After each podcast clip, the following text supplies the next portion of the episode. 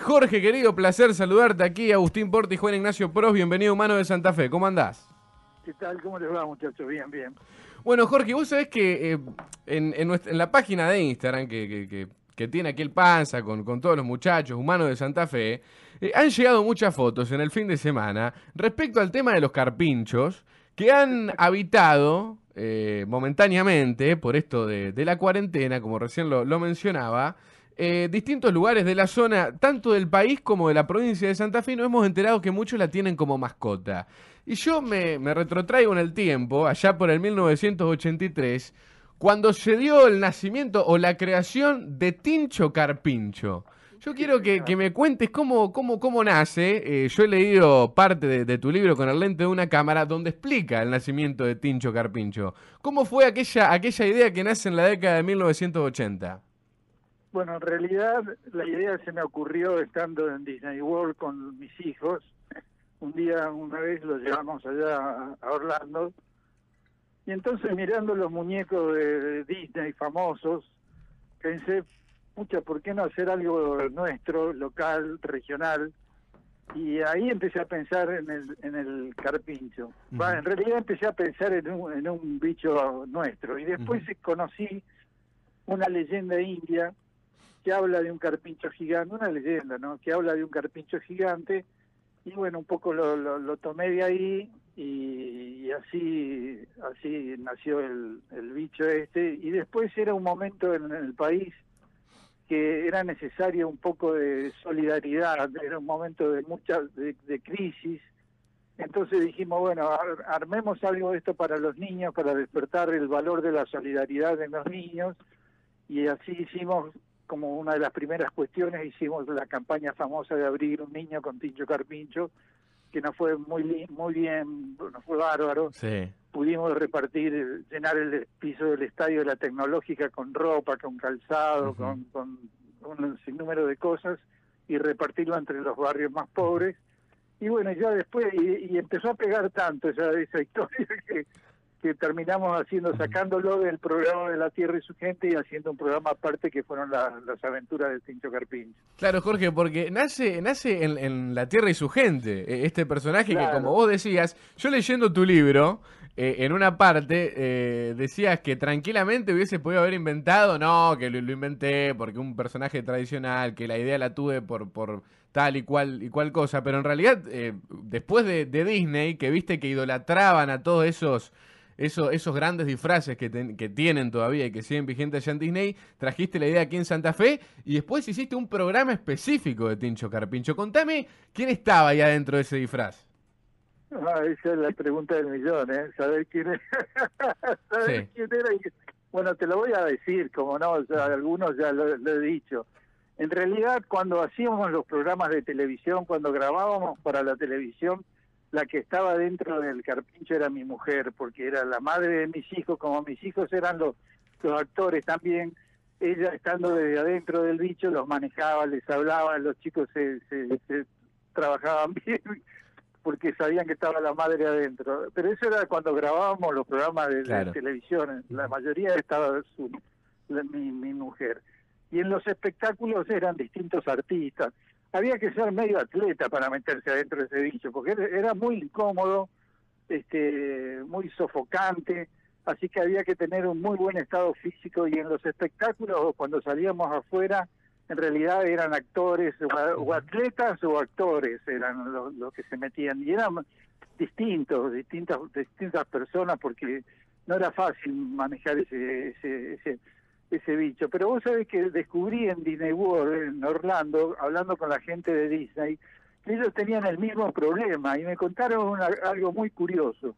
En Orlando, en los parques de Disney, donde cuando ap- eh, aparece Mickey, Pluto, andan por ahí, el Pato Donald, todos los, los- los personajes estos, resulta que ellos tienen bajo tierra, eh, hay como una ciudad en, en Disney, ahí en Disney Sí, World, hay sí. como una ciudad. Y entonces, Mickey, el Pato Donald, Pluto, todos estos personajes también salen, andan un ratito y después se sumergen, se, se tienen lugares donde ellos bajan y sale otro, porque tienen el- tenían el mismo problema que nosotros, es decir, Claro. no era fácil estar mucho tiempo metido adentro del carpincho, ¿no?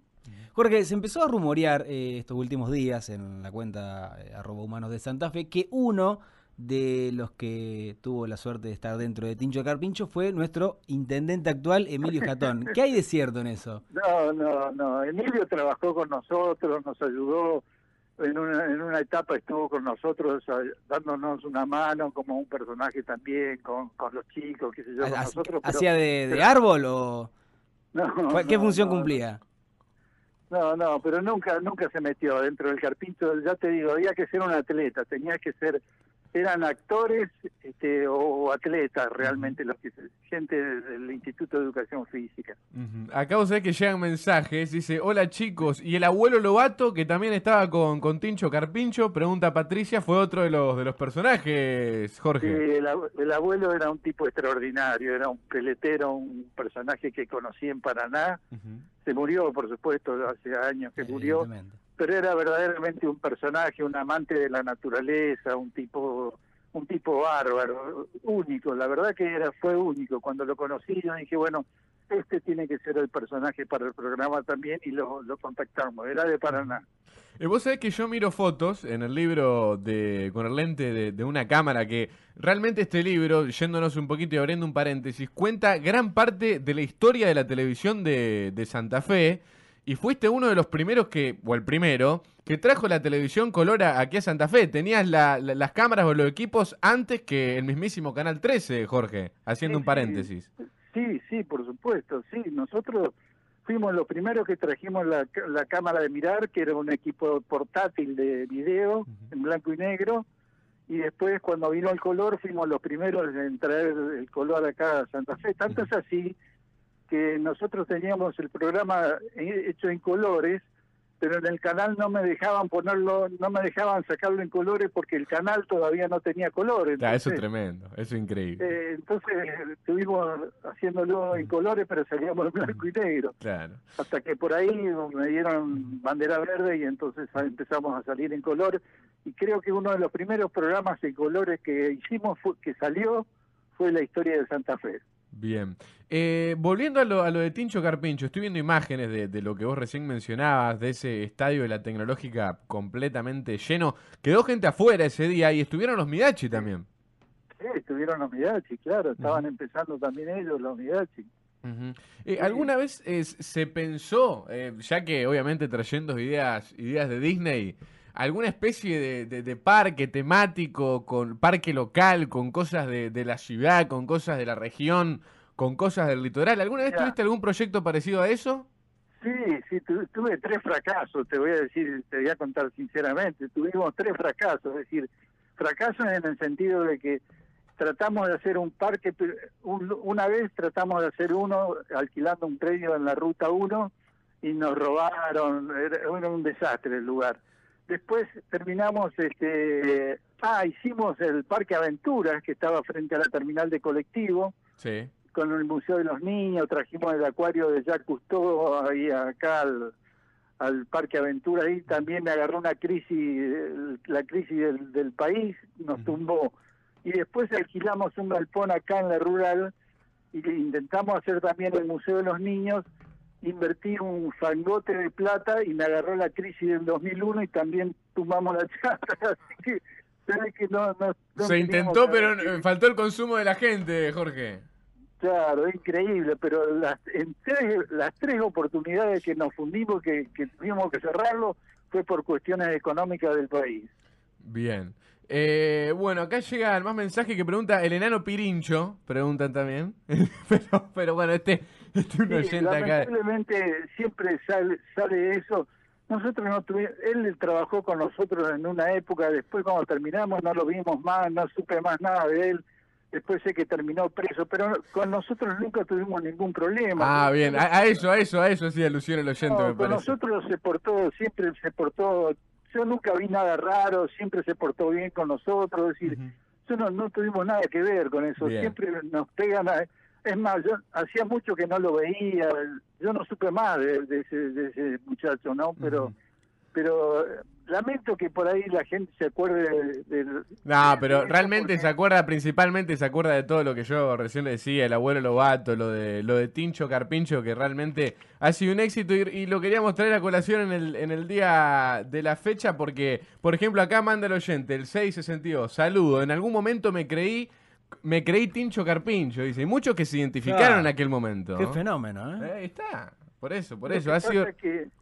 La verdad que fue fue una sensación, a nosotros mismos nos, nos pasó por arriba este, el éxito del Tincho Carpincho porque no teníamos ni una foto, no teníamos ningún merchandise, digamos, que, que es lo que se utiliza ahora, no teníamos nada, y es más, a veces tenía, venía la gente de noche a mi casa a decirme, por ejemplo, mire, mi hijo está internado en el hospital, que quería ver al... Bueno, hemos hecho cada cosa que si la gente supiera, este, la cantidad de cosas que hemos hecho de, cuestiones solidarias, ¿no? por, el amor que la gente le, había despertado el, el, carpín. En, el, en el libro también cuenta que cuando volvías para tu casa después de lo que había sido ese éxito total, lleno de gente en el estadio de la tecnológica, y quizá cuando la gente decía, uy, pero este Jorge Álvarez se está llenando de guita con Tincho Carpincho, volvías a tu casa y te estabas quedando sin nafta, que no sabes cómo llegaste. Sí, me estaba quedando sin nafta, pero lo peor es que no tenía una moneda. Claro, claro, claro, claro. había puesto todo, todo lo que tenía, lo había puesto en la campaña para, para la nafta de los autos, para todo lo que los gastos que tuvimos en la... En la, sí, son, son, esas cosas que por ahí se le ocurre a la gente, ¿no? O por ahí, por ahí decirlo.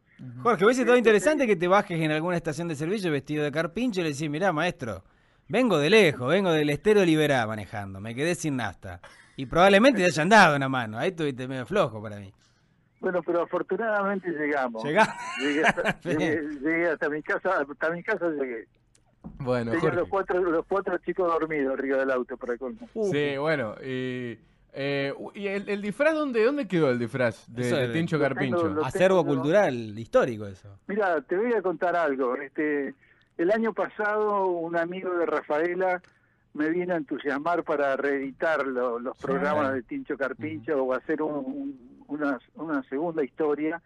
Y bueno, estamos en eso, estamos pensándolo, nosotros tenemos el traje, tenemos todo, y estamos, es más, grabamos un piloto, hicimos un piloto, pero lo que pasa es que producir un programa infantil es plata, ¿me entiendes? Sobre todo como lo hacíamos nosotros, que lo hacíamos todo en exteriores, no era en estudio lo hacíamos todo en exterior y eso es una movida que cuesta plata, es muy importante y sale guita. Entonces, este, bueno, estamos evaluando, hicimos un piloto y, bueno, teníamos todo preparado para este año, pero mirá cómo terminamos con, un, con una pandemia. Sí, eh, pero el disfraz está entonces, Jorge. Sí, sí, sí, lo tengo yo. Es más, estaba pensando en algún momento de sacarlo, ponerlo en algún lado para que la gente se saque una foto, porque me han pedido dos millones de veces sacarse una foto y bueno. Eh, Jorge, abrazo grande, nos reencontramos. Bueno, gracias, un abrazo. Pasó Jorge Álvarez contando la historia de Tincho Carpincho.